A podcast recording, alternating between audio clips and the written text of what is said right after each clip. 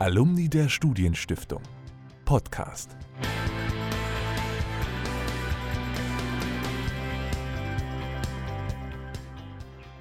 Willkommen zu unserem Podcast. Mein Name ist Alfred Schmidt. Und mein Name ist Philipp Martin. Wir sind beide im Vorstand des Alumni-Vereins der Studienstiftung und von jetzt an sprechen wir hier regelmäßig mit verschiedenen Gästen. Heute mit Gesche Joost. Sie ist Professorin für Designforschung an der Universität der Künste der UDK hier in Berlin und leitet eine Forschungsgruppe am DFKI, dem Deutschen Forschungszentrum für Künstliche Intelligenz. Außerdem engagiert sie sich unter anderem im Vorstand der Studienstiftung. Einen schönen guten Tag, Frau Joost. Hallo, guten Tag. Ja, Frau Joost, vielen Dank, dass Sie sich heute die Zeit für uns nehmen. Sie sind ja äh, Professorin für Designforschung. Design ist für mich erstmal ein sehr abstrakter Begriff. Was muss ich mir darunter vorstellen und was muss ich mir unter Ihrer Arbeit vorstellen? Mit Design verbindet man erstmal vielleicht ne, schöne Produkte, vielleicht Luxusgüter, das ist ja vielleicht der langläufige Begriff oder vielleicht auch Modedesign. Mein Bereich ist was ganz anderes, es ist die Designforschung und da geht es um Mensch-Technik-Interaktion, also die Frage, wie wir eigentlich heute und auch in Zukunft mit Technologien interagieren wollen, wie wir damit umgehen wollen, wie wir uns an die Technologien anpassen, wie wir es schon im Alltag immer erleben oder umgekehrt, wie sich Technologien eben an uns anpassen. Und das ist teilweise, sieht es aus wie eine gestrickte Sensorjacke, die den Herzschlag misst, ähm, oder aber ein äh, Teppich, der das WLAN-Signal im Hausflur ähm, verstärkt. So etwas bauen wir in meinem Lab. Das heißt, auch ich muss an der Stelle fragen, Designforschung heißt im Grunde, wie kann man Technik mit unserem Alltagsleben verknüpfen? Ja, bisher war es häufig so, dass wir uns an die Technologien anpassen mussten. Ähm, zum Beispiel, wenn wir eine Fernbedienung von einem Fernseher oder früher einem Videorekorder gesehen haben, das ist schon äh, komplexer Kram und man fragt sich, warum ist das eigentlich so? Heute gibt es äh, Sprachinterfaces und da merkt man schon, dass die Technologie und diese Interaktion einen ganzen Schritt weiter gegangen sind und vielleicht eher an unser natürliches Verhalten sich anpassen und da ist sehr, sehr viel zu tun. Immer neue Technologien kommen auf den Markt und immer mehr ist eigentlich die Frage, wie kann man die Menschen zentriert gestalten, also von den verschiedenen Nutzerinnen und Nutzern ausgehen, in ihren unterschiedlichen Bedürfnissen, aber auch Fähigkeiten, von vielleicht Kindergartenkindern bis ins hohe Alter. Ähm, da hat sich sehr, sehr viel entwickelt in den letzten Jahren und das ist mein Forschungsgebiet. Für alle, die noch nie was von dieser Art von Forschung gehört haben, wie kann man das in ein paar Sätzen zusammenfassen? Design würde ich bezeichnen, in dem, wie ich es begreife, als ein Vermittler zwischen Technologie und Mensch und eigentlich auch als ein ja, Übersetzer. Also die Frage ist, wie neue Technologien funktionieren und wie ich diese Funktionalität dem Menschen zugänglich machen kann und umgekehrt, wie kann ich eigentlich Technologien entwickeln von dem aus, was man braucht im Alltag, was Herausforderungen sind, die man nicht alleine lösen kann. Und da ist Design sozusagen immer in der Mitte und versucht in beide Richtungen zu übersetzen, zu vermitteln und das auch zu gestalten. Inwieweit sehen Sie sich dann als Vorkämpferin auch für diese Techniken? Denn es gibt ja immer wieder ganz äh, kritische Anmerkungen dazu, auch gerade aus einer Datenschutzperspektive. Was soll Technik eigentlich dürfen? Also sind Sie nur Wissenschaftlerin oder äh, sind Sie auch sozusagen Vorkämpferin für neue Technologien und dafür, dass wir sie integrieren in unsere Gesellschaft, in unser Leben? Auf jeden Fall. Also ich bin sehr aufgeschlossen neuen Technologien gegenüber, sehr neugierig, häufig auch sehr optimistisch, was vielleicht darin stecken kann, aber immer unter der Prämisse, dass sie vom Menschen aus gedacht wird und gestaltet wird. Und so wie wir arbeiten, ist es sehr partizipativ. Das heißt, wir laden unterschiedliche Gruppen von Nutzerinnen und Nutzern ein und entwickeln eigentlich erstmal mit ihnen gemeinsam die Bedürfnisse und fragen eigentlich, was braucht ihr eigentlich im Alltag? Ein extremes Beispiel dafür war, wir haben mit Menschen zusammengearbeitet, die taubblind sind, also die weder sehen noch hören können. Und da haben wir uns gefragt, wie können die eigentlich kommunizieren mit Menschen, die sehen und hören? Und da gibt es so ein ganz bestimmtes ja, so ein Fingeralphabet, also die berühren sich an der Hand, das ist das Lorm-Alphabet und touchen so verschiedene Punkte an der Hand, um sich verständlich zu machen. Und das haben wir ganz einfach übersetzt in einen Handschuh. Also wir haben einfach einen Handschuh entwickelt, an dem an diesen bestimmten Punkten kleine Drucksensoren waren. Und das hat dann dazu geführt, dass diese taubblinden Menschen über diesen Handschuh ins Internet konnten, dass sie mir eine SMS schreiben konnten, dass sie auch umgekehrt sich Texte aus dem Internet konnten vorlesen lassen, einfach durch diese einfache Übersetzung über diesen Handschuh. Und das ist so ein Beispiel dafür, dass man Technologien eben sehr ja, einsetzen kann als man würde es halt äh, heute Accessibility nennen, also als Zugangsbereiter, als Türöffner für unterschiedliche Menschen mit Herausforderungen. Und wenn wir so Technologien konzipieren, bis hin zu KI heute, wenn wir so KI-Technologien benutzen, um Hürden abzubauen, dann ist das äh, eine ganz, ganz tolle Sache. Nun senden wir diesen Podcast mitten hinein in die zweite Welle der Corona-Pandemie. Jetzt im Herbst 2020 beginnt eigentlich an den Hochschulen das Wintersemester. Wie viel davon kann denn bei der Berliner UDK, also der Universität der Künste, in Präsenz stattfinden und wie viel ja muss oder geht nicht anders, als es in Online-Veranstaltungen passieren zu lassen? Im Moment sieht es relativ düster aus, muss ich sagen, was die Präsenzformate angeht. Es wurde gerade wieder vom Berliner Senat auch eine Verschärfung der ähm, Situation äh, in Maßnahmen gegossen. Und das bedeutet, dass meine ganze Lehre eigentlich virtuell stattfindet. Wir haben einige Formate an der UDK, die zum Beispiel im Schauspiel sind oder im Gesang oder im, in der Musik, die funktionieren nicht online. Und da wird gerade ausgelotet, wie man da in ganz kleinen Gruppen mit Abstand, ohne Publikum überhaupt agieren kann. Also das ist wirklich sehr schwierig, da Wege zu finden, wie man die Körperlichkeit und diese physische Präsenz ähm, eigentlich übersetzen kann oder eben auch nicht übersetzen kann in Online. Also ich glaube, das hat schon, stößt da schon sehr stark an die Grenzen, auch wenn wir durch das erste Online-Semester, was wir hinter uns haben, eine steile Lernkurve hinter uns gebracht haben. Also wir sind schon sehr viel digitaler und besser geworden, was die Online-Lehre angeht. Welche Erfahrungen haben Sie selbst gemacht? Also Sie beschreiben ja jetzt die der UDK ähm, und vor allem den Ausblick auf das nächste Semester, aber wir haben ja schon ein Semester Online-Lehre hinter uns. Was waren da so Ihre besten und vielleicht auch Ihre herausforderndsten Momente in diesem Semester? Das Schwierigste war, als klar war, wir haben Lockdown, es wird äh, alles ins, in die Online-Lehre gehen, dass die UDK, und das ist bestimmt nicht die einzige Universität, ähm, eigentlich kaum darauf vorbereitet war, Online-Lehre breitflächig anzubieten. Und dann in dem ersten Videocall, der stattfand, haben 65 Leute versucht, gleichzeitig zu diskutieren. Das sind dann so die Erfahrungen, die bestimmt viele auch von unseren ja. Kolleginnen und Kollegen gemacht haben. Das ist natürlich ein Desaster. Dann kam die ganze Datenschutzfrage auf die kennen wahrscheinlich auch alle aus der Lehre. Ist Zoom denn datenschutzkonform? Sollte man WebEx nehmen? Muss man GoToMeeting nehmen? Big Blue Button, Blue Jeans. Wir haben jetzt alle, glaube ich, Formate schon durch. Und bei fast allen gibt es entweder Herausforderungen an die Stabilität oder Herausforderungen an den Datenschutz. Also da sind wir auch immer noch sehr sehr, sehr vorsichtig an der, äh, an der Uni zu sagen, was ist denn datenschutzkonform. Das ist vielleicht eher so die, die Herausforderung. Was sehr, sehr positiv war, ich habe äh, ein Kolloquium gemacht, also eine wöchentliche ja, Vorlesungsreihe mit Gästen und Diskussionen. Und es war eine ganz tolle Erfahrung. Also erstens hatten viele Leute Zeit, das war sehr positiv. Wir haben wirklich aus der ganzen Welt ganz hochrangige Sprecherinnen und Sprecher gewinnen können für unser Kolloquium, was immer gleich auch auf Englisch stattgefunden hat, ähm, auch um internationale einbinden zu können, auch Studierende. Und wir haben viel über Technologie und die Rolle in der Krise diskutiert. Also die Frage, was bedeutet die Krise eigentlich und ist diese Pandemie eine Krise oder sind wir eigentlich in einer Dauerkrise?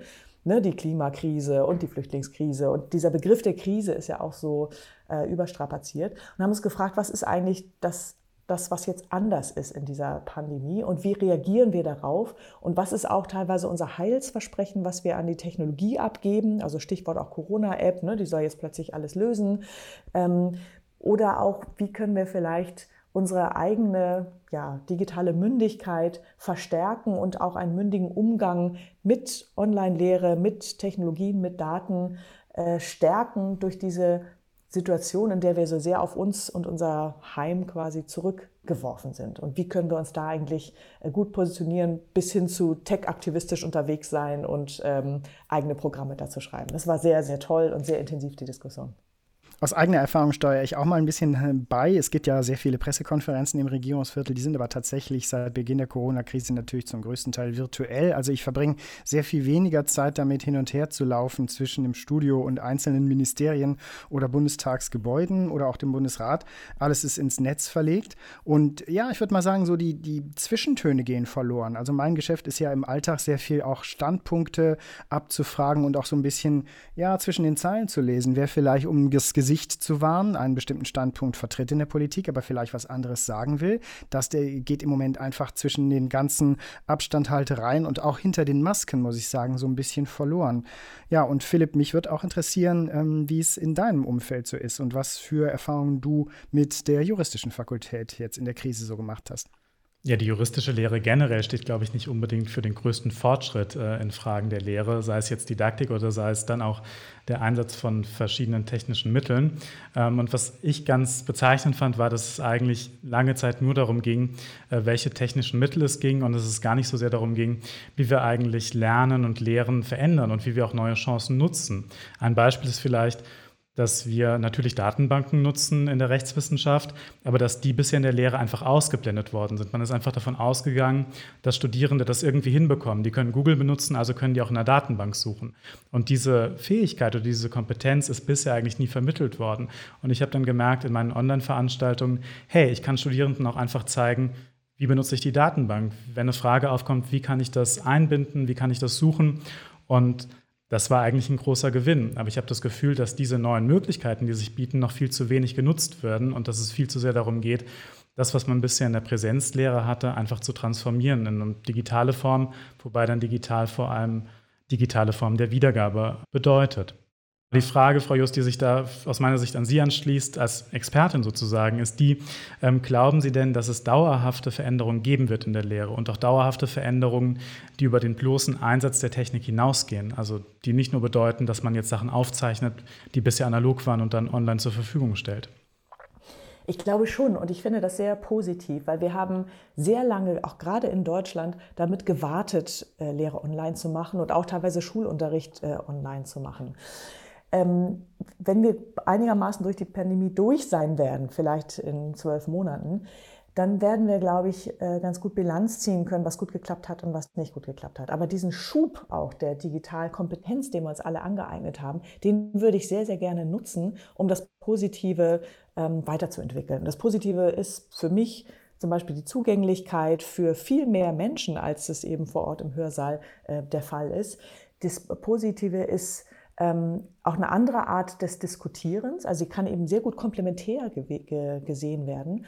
Und auch sehr positiv ist, dass wir diese Digitalkompetenz jetzt anfangen, wirklich ernst zu nehmen. Genau wie Sie eben gesagt haben, der Zugang wurde immer so stillschweigend vorausgesetzt, das klappt schon. Und jetzt wird sehr viel deutlicher, was alles noch nicht äh, gut klappt. Und das ist eine große Gefahr, auch die ich gleichzeitig sehe, dass wir gerade im Schulunterricht in der Online-Lehre in den Schulen gesehen haben, dass da die digitale Spaltung sehr stark sichtbar wird und überdeutlich wird, die eigentlich eh schon in der Gesellschaft vorhanden war, aber jetzt nochmal klar wird, dass diejenigen, die sowieso häufig unterprivilegiert sind, vielleicht keinen guten Internetanschluss zu Hause haben, vielleicht nicht die erforderliche Hardware zu Hause haben, die sind ganz schön alleingelassen gewesen.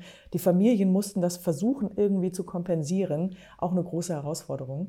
Und die, die vielleicht eh privilegiert waren, hier in Berlin auch so internationale Schulen, für die war das gar kein Problem, sofort ähm, umzuschalten, dass die sehr stark profitiert haben und dadurch eigentlich fast noch mehr, ja, ich sag mal, Freizeitgewinn haben, um es ein bisschen plakativ zu machen. Und dass wir da schauen, wie können wir diese Spaltungstendenzen überbrücken und wie können wir stärker noch darauf eingehen, was für eine ähm, ja, was für Kenntnisse und Fähigkeiten müssen wir vermitteln, auch in der Lehre, über die Lehre, um eben Menschen wirklich äh, den Zugang zu ermöglichen und sie davon profitieren zu lassen, was wir für großartige Inhalte eigentlich ja auch an den Universitäten und an den Schulen vermitteln. Das war ja der große Traum des Internets auch. Als ich damit groß geworden bin in den 90ern, war genau das das Versprechen. Ne? Zugang zu Wissensressourcen, äh, global für jeder Mann und jede Frau. Und da merken wir schon, dass es sich so nicht hat einlösen lassen. Und da können wir doch wieder anknüpfen. Wir können doch eigentlich an dieser positiven Vision anknüpfen und viele unserer Lehrinhalte auch über die Pandemie hinaus äh, online zur Verfügung stellen, öffnen für andere Menschen und das eben gemeinsam so machen, dass es auch partizipativ und gerechter ist. Und woran glauben Sie, dass, dass das liegt, dass diese positive Vision verloren gegangen ist? Denn, denn, tatsächlich werden ja in der öffentlichen Diskussion häufig im Moment eher die negativen Seiten betont. Die Abhängigkeit von sozialen Medien, äh, Cybermobbing, äh, Datenschutzprobleme, Datensicherheitsprobleme. Aber tatsächlich gibt es ja viele Chancen. Warum hat sich der öffentliche Diskurs da so verschoben? das ist total gekippt und ich finde das auch sehr interessant, dass es so passiert ist. Also für mich hat es sich dargestellt, so in den ja, Anfang der 90er, so bis zum ersten Platzen der Internetblase, so 2000, 2001, war das ganz stark auch so eine neoliberale Vision davon, ne, jeder kann sein eigenes Startup machen, war sehr stark auch von dieser kalifornischen Ideologie geprägt, ähm, ne, die großen Tech-Giganten können in der Garage zusammengeschraubt werden. Das ist auch noch eine Narration ist da auch noch eine Art von Erzählung, die, die es noch gibt und an die auch noch viele glauben. Ähm, gleichzeitig haben wir, glaube ich, im Windschatten dessen übersehen, dass das immer sozial rückgekoppelt sein muss und auch immer sozial getragen werden muss und dass eben viele auch von dieser extremen Entwicklung, gerade auch von den Tech-Giganten, äh, nicht profitieren konnten, sondern in Abhängigkeiten geraten sind ähm, und eben auch an den Rand gedrängt werden, gar nicht mehr vorkommen in dieser Art Vision auch von der vernetzten Gesellschaft. Und ich glaube, deswegen ist es so gekippt. Und das Schwierige auch an diesem Kippmoment, wo so die negativen Seiten so stark in den Vordergrund rücken, ist, dass sich da zwei Gruppen tre treffen. Das eine sind die, die gesagt haben, entweder das Internet geht sowieso wieder vorbei oder ich habe da nie dran geglaubt, also die sowieso skeptisch waren, treffen sich jetzt mit denen, die eigentlich so die Frontrunner waren, eigentlich so die, die enthusiastisch am Anfang waren und jetzt aber doch groß, ähm, große Enttäuschung erlebt haben in den letzten Jahren und Jahrzehnten, dass vielleicht die gesellschaftliche Akzeptanz, die Regulatorik auch also die, sagen wir mal, Rahmensetzung für eine gelungene Digitalisierung der Gesellschaft, die hat nicht geklappt in den letzten Jahren. Und jetzt sind wir gerade, glaube ich, an so einem gefährlichen Punkt, dass wir nicht quasi das Pendel ist jetzt in die negative Richtung geschlagen, dass wir jetzt nicht das Kind mit dem Bade ausschütten. Ne? Dass wir nicht sagen, das Internet ist böse, das macht abhängig, ähm, es profitieren nur ganz wenige, sondern dass wir jetzt wieder versuchen, ein bisschen nüchterner vielleicht draufzuschauen, was braucht es jetzt eben an, an Regulierung, was braucht es an gesellschaftlicher Teilhabe, was braucht es an Kenntnissen und Fähigkeiten. Und das zeigt sich schon auch in dieser Pandemie jetzt ziemlich deutlich, wie durch so ein Brennglas, was da ähm, schiefgelaufen ist, was wir nicht getan haben in den letzten Jahren und Jahrzehnten, auch im Bereich der, der Lehre, zum Beispiel der digitalen Bildung. Aber es zeigen sich eben auch die Chancen, weil ohne Internet ähm, sitzen wir jetzt äh, ja, ganz alleine zu Hause, um es auch mal ein bisschen plakativ zu sagen. Ja, ich hätte im Grunde eine Doppelfrage rund um die Fähigkeiten, die man braucht, um an einer Universität von heute so bestehen zu können. Also alles, was eben zusammengefasst wird unter so Schlagworten wie digitale äh, Literacy, also neue Experimentierräume zu, auch zum Beispiel aufzuöffnen, also digitale sozusagen Fähigkeit mitzumachen und dann auch Urteilsfähigkeit in Sachen Digitalität und digitaler Souveränität zu kriegen. Also einmal wäre die Frage, wer lehrt das? Wo kriegt der Mensch von heute das her? Und dann gibt es nicht auch eine Kluft zwischen Lehrenden und Lernenden an der Stelle? Ja, total wichtige und interessante Frage gerade heute. Also zur zweiten Frage, ich glaube, diese Kluft äh, gibt es sehr stark.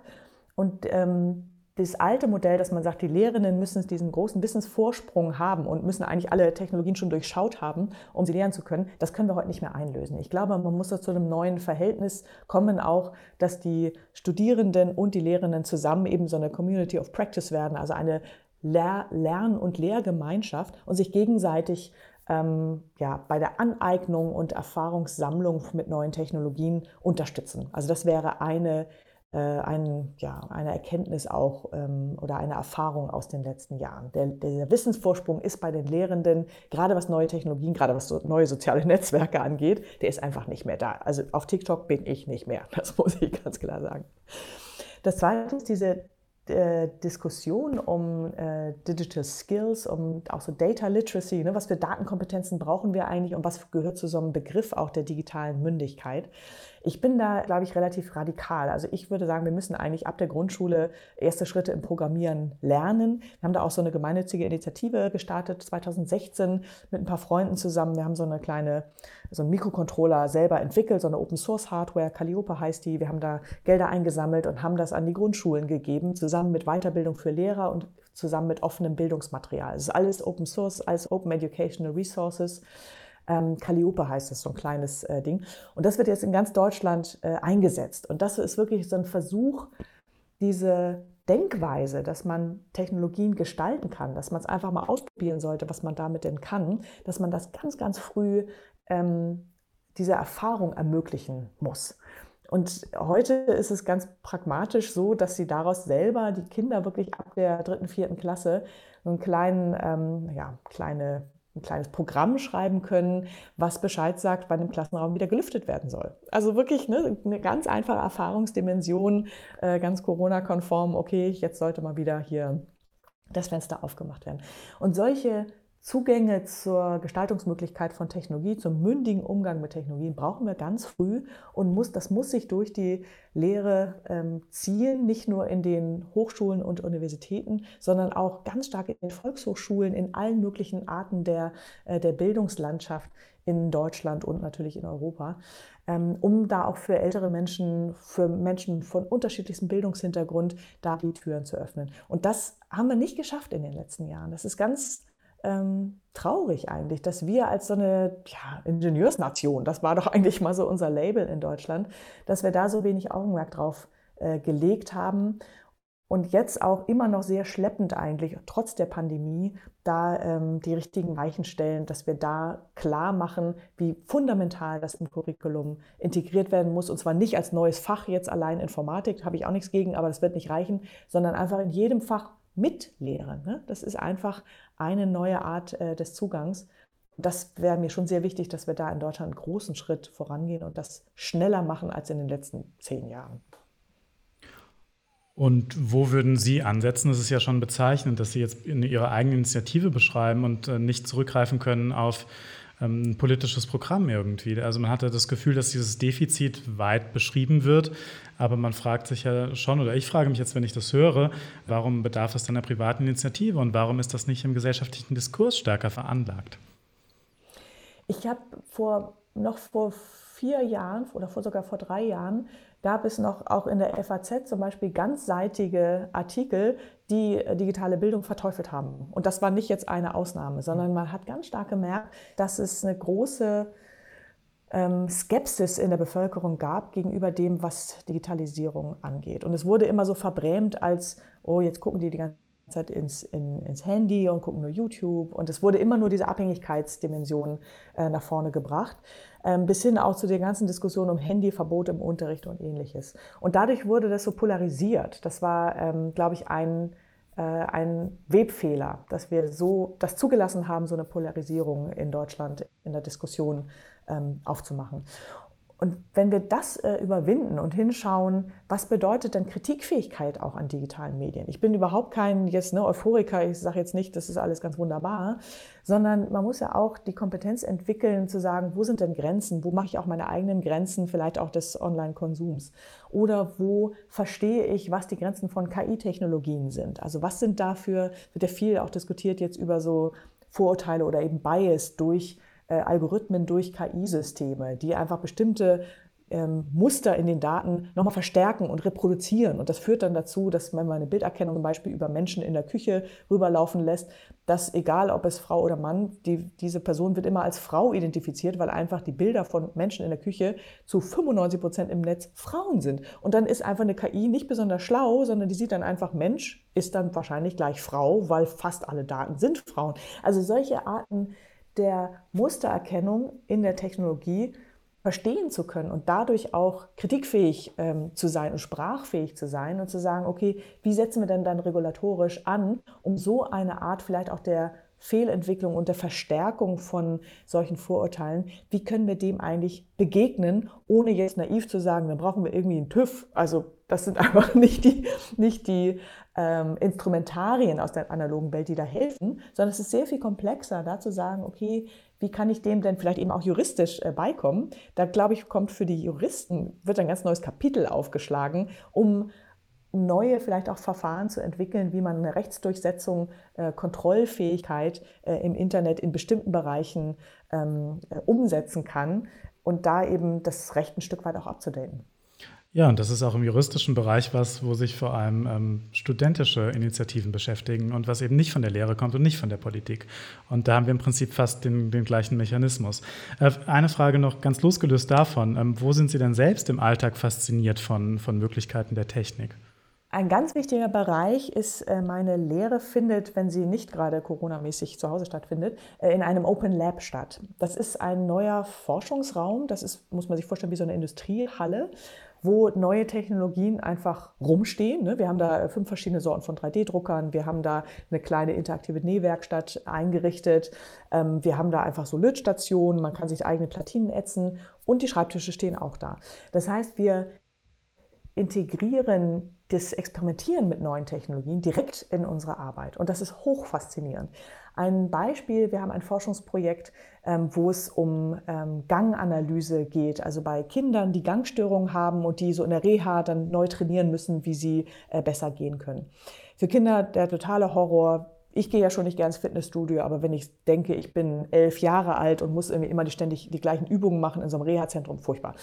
Wir haben für die eine, ähm, eine Heldenhose, eine Superhero-Hose äh, entwickelt, so eine Turnhose eigentlich, die ganz toll aussieht und die natürlich so einen Heldenmythos äh, in sich trägt, weil sie Sensorik integriert hat. Also ganz ähm, Im Strick quasi selbst, im Garn selbst sind Sensoren integriert. Und wenn ich mit dieser Hose trainiere, habe ich gleichzeitig eine kleine App laufen, wo so ein Spiel läuft, wo ich im Weltraum unterwegs bin und Abenteuer erlebe und äh, Rätsel lösen muss. Und dabei trainiere ich dann gleichzeitig, bekomme durch diese Hose gleichzeitig Feedback, mache ich es richtig, habe ich den richtigen Neigungswinkel, ist es genug. Und das sind so faszinierende Möglichkeiten der Technik, um eben solchen Kindern, wie jetzt in dem Beispiel, zu helfen einfach, damit sie diese, aus dieser Situation herauskommen, damit sie Trainingserfolge äh, erzielen und äh, gesund werden. Und das ist äh, toll. Also das ist einfach äh, Sachen, die man mit den Kindern zusammen entwickelt, wo man deren Feedback sofort bekommt, wenn sie Spaß haben an diesem Spiel, an diesem Hilfsmittel, wenn man da den richtigen Ton trifft, wenn die Technologie funktioniert. Das ist was, äh, das könnte ich den ganzen Tag machen. Das klingt wahnsinnig spannend. Wir wollen jetzt noch auf eine andere Seite Ihres Engagements blicken. Sie sind ja nicht nur Universitätsprofessorin, Sie haben sich vielfältig politisch und gesellschaftlich engagiert, aber vor allem sind Sie auch Mitglied im Vorstand der Studienstiftung. Die Studienstiftung selbst hatte ja auch äh, einige Herausforderungen in der Pandemie. Man denkt nur an die Auswahlseminare. Wie würden Sie das denn sehen? Wo hat sich die Arbeit der Studienstiftung im Laufe der Pandemie am meisten verändert? Ich habe sehr hautnah mitbekommen, wie wirklich von jetzt auf gleich diese Auswahlseminare online stattfinden mussten, wie wir die Vorstandssitzungen und die Kuratoriumssitzungen online geplant haben, wie die ganze Geschäftsstelle an einem Strang gezogen hat und äh, es einfach hinbekommen hat. Das fand ich wahnsinnig beeindruckend.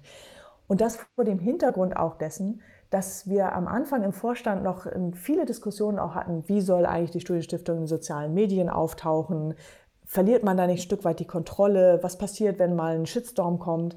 Das sind ja schon große Herausforderungen für solche Institutionen, auch wie die Studienstiftung. Da war vorher immer eine große Vorsicht, schon eine Neugier auch, wie man sich online auch ja, zeigen kann und öffnen kann, aber schon immer eher ein bisschen verhalten.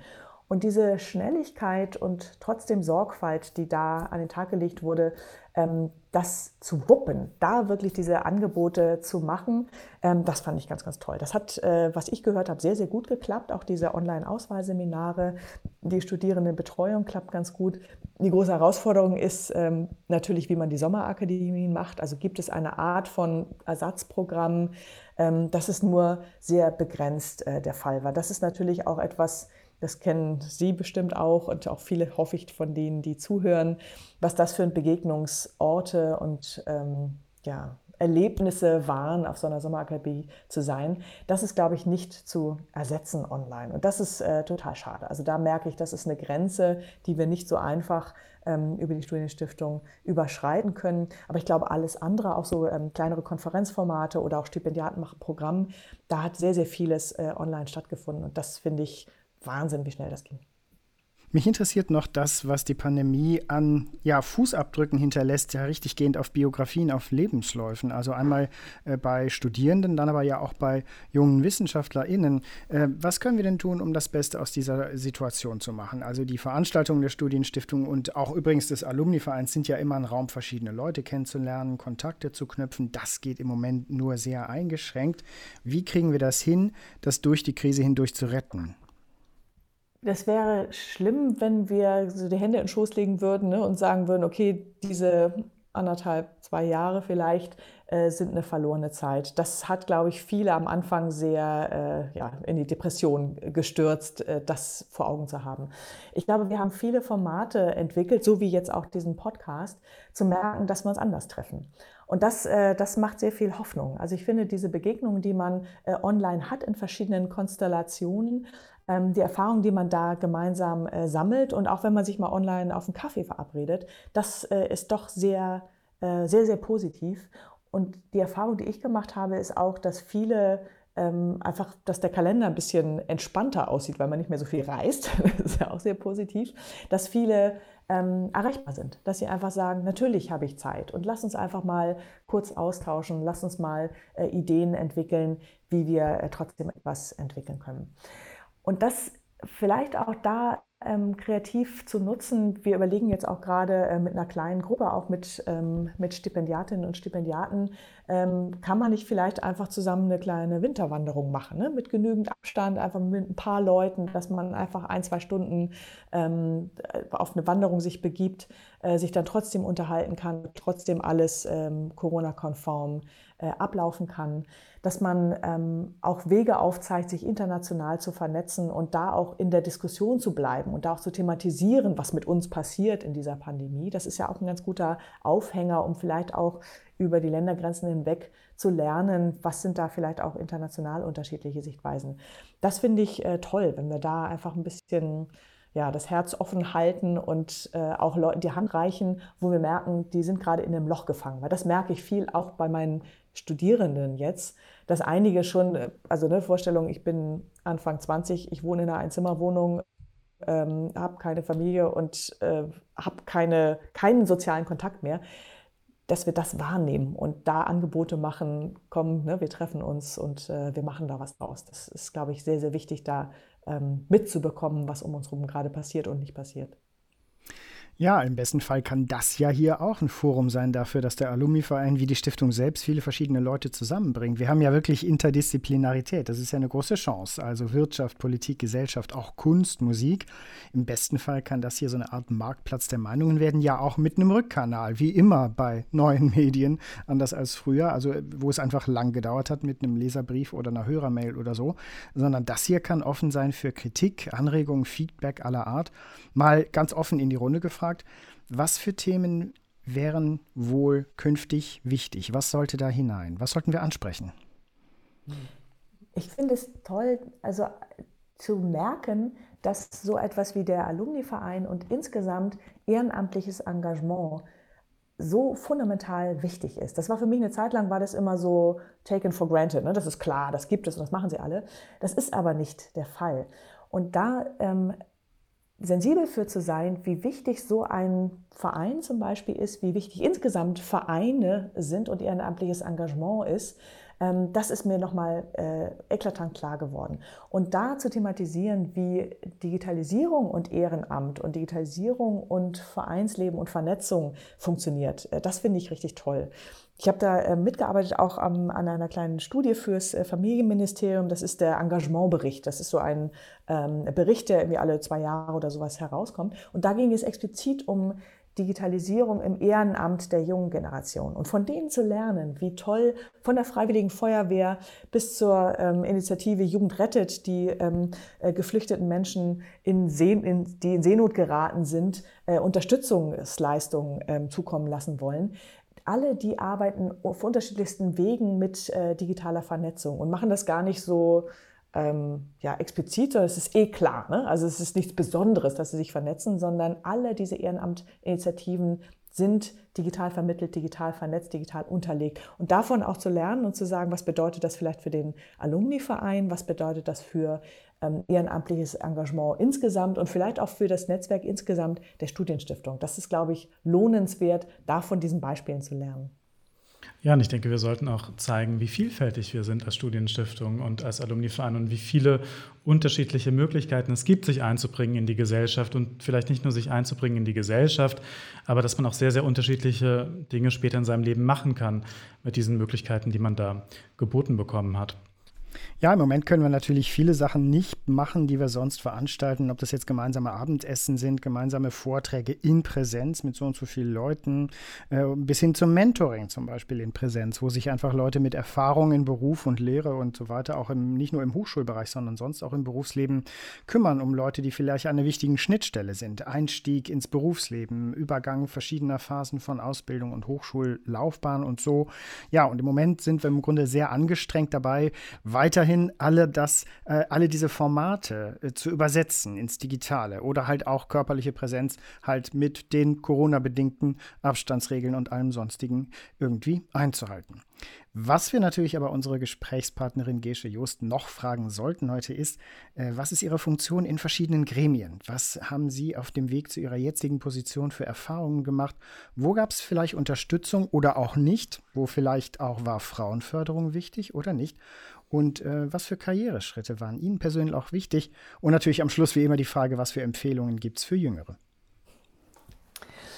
Ähm, ein ganz, ganz wichtiger Schritt war für mich, ähm, ganz, also das klingt jetzt äh, ein bisschen blöd, aber es war wirklich die Aufnahme in die Studienstiftung, weil ich habe damals ähm, angefangen, Design zu studieren an der Fachhochschule und ich war, glaube ich, einer der ersten Jahrgänge oder vielleicht sogar der erste Jahrgang, der in die Fachhochschulförderung gekommen ist, die damals äh, begonnen wurde. Ich weiß gar nicht mehr, so Mitte der 90er, 98, 97, sowas.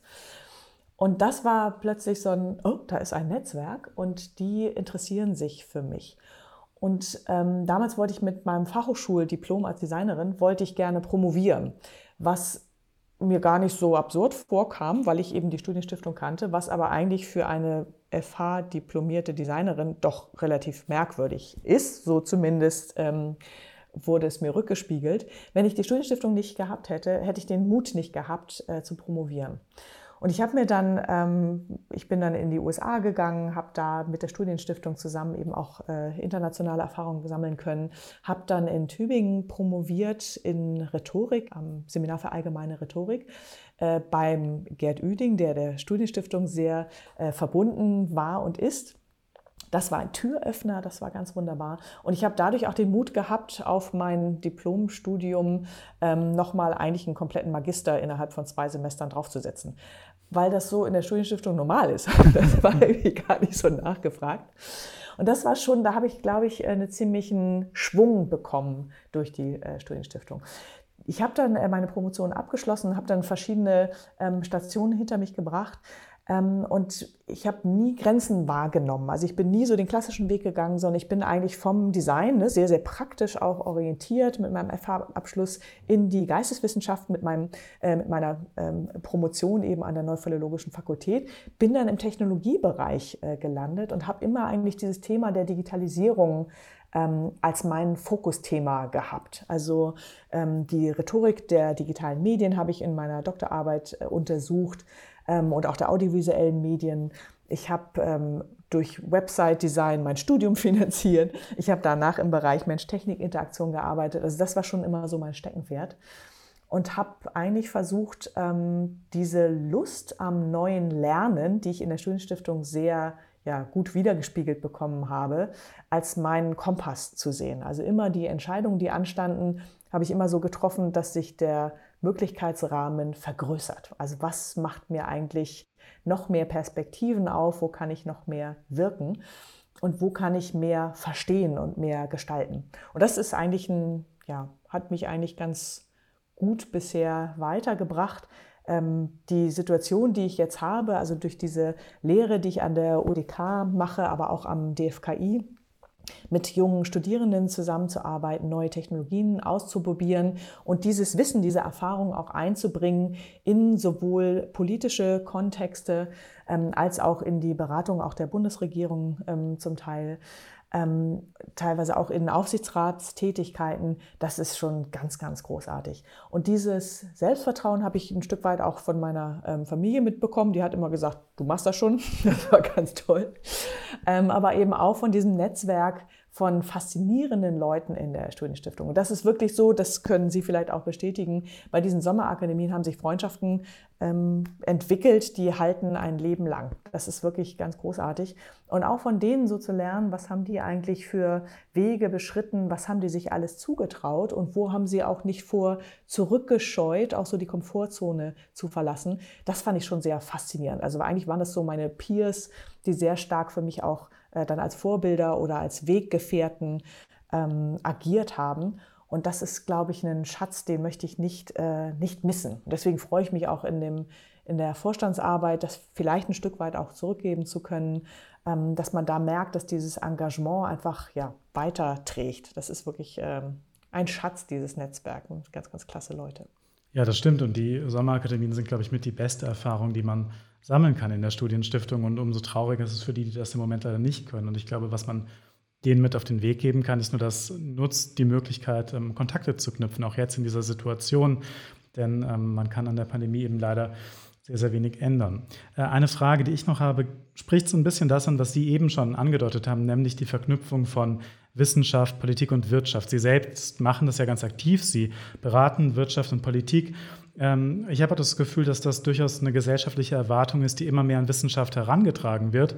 Auf der anderen Seite ist mein Eindruck aber eben auch, dass das in der Wissenschaft gar nicht immer unbedingt positiv gesehen wird. Also man muss sehr genau aufpassen, dass man nicht zu viel ähm, den Elfenbeinturm des Forschens und Lehrens verlässt und äh, zu viel mit der Wirtschaft ähm, diskutiert, zu viel die Politik berät. Was ist Ihre Erfahrung da und wozu würden Sie da raten?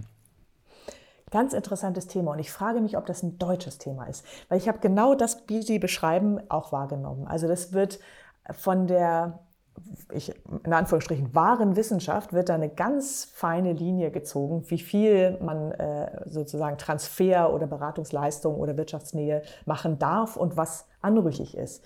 Ich kann es ein Stück weit nachvollziehen, wenn, wenn es darum geht, die Freiheit der Forschung und Lehre zu bewahren. Auf jeden Fall. Das ist äh, ein ganz, ganz hohes Gut.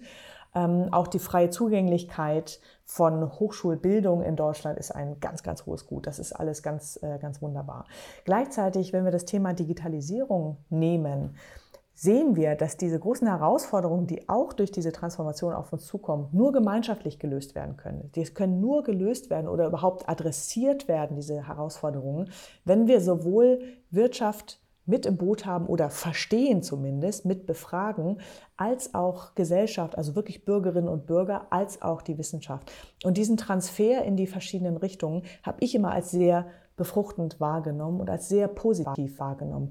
Weil diese Übersetzungsleistung von dem, was wir in der Forschung entwickeln und verstehen, in die verschiedenen Kontexte, auch in politische Handlungsoptionen zu übersetzen. Das ist eine hohe Kunst, aber da mehr Leute auch für auszubilden, an diesen Schnittstellen zu wirken, um bestimmte Ideen, die vielleicht in der Forschung schon etabliert sind, zu, zu versuchen zu übersetzen, was bedeutet das denn in einer Regulierung zum Beispiel für die digitale Gesellschaft? Oder was bedeutet es im Verstehen von neuen Technologien?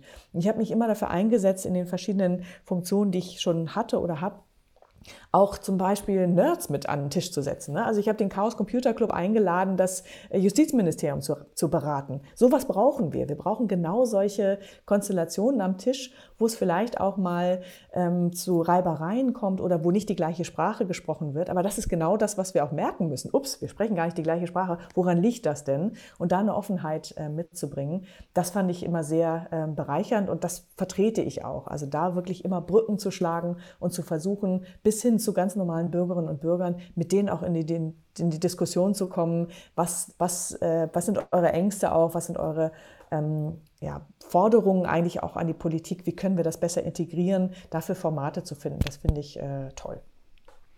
Jetzt sind wir schon langsam in Richtung des Endes unserer ersten Ausgabe hier von diesem neuen Podcast unterwegs. Die erste Ausgabe ist ja immer auch ein Eisbrecher für alles, was noch kommt. Äh, schon mal jetzt vielen Dank an Sie beide und ich freue mich drauf und bin gespannt, was wir im Lauf der Zeit noch für Themen hier besprechen werden. Also der Plan ist, dass wir alle sechs Wochen im Schnitt an den Start gehen. Das heißt, wir hätten vor Weihnachten noch eine Ausgabe und dann wieder so ab Ende Januar etwa. Und bis dahin freuen wir uns über Ihre und eure Reaktionen auf diesen Podcast. Schreiben Sie uns gerne Ihre Anregungen und Ideen für GesprächspartnerInnen an socialmedia.alumni-studienstiftung.org. Die E-Mail-Adresse und weitere Informationen zu diesem Podcast und zu unserem Gast Gesche Joost finden Sie auch auf unserer neuen Homepage www.alumni-studienstiftung.org. Und ich bin auch gespannt bis zu unserer nächsten Folge, wie die Welt bis dahin aussieht, ehrlich gesagt. Also wie sich das öffentliche Leben in Deutschland und in der Welt, in Europa insgesamt auch verändert hat. Zum Beispiel auch, wer möglicherweise dann im Weißen Haus bald sitzen wird, wer möglicherweise vielleicht Bundeskanzler oder Kanzlerin werden könnte. Bis dahin alles Gute für Sie, für euch und vielen Dank an unsere Gesprächspartnerin Gesche Just. Vielen Dank. Ganz vielen Dank. Hat total viel Spaß gemacht. Wunderbar. Und noch vielen Dank dir, Alfred. Danke euch auch. Vielen Dank, Philipp. Und ja, Grüße in die Runde.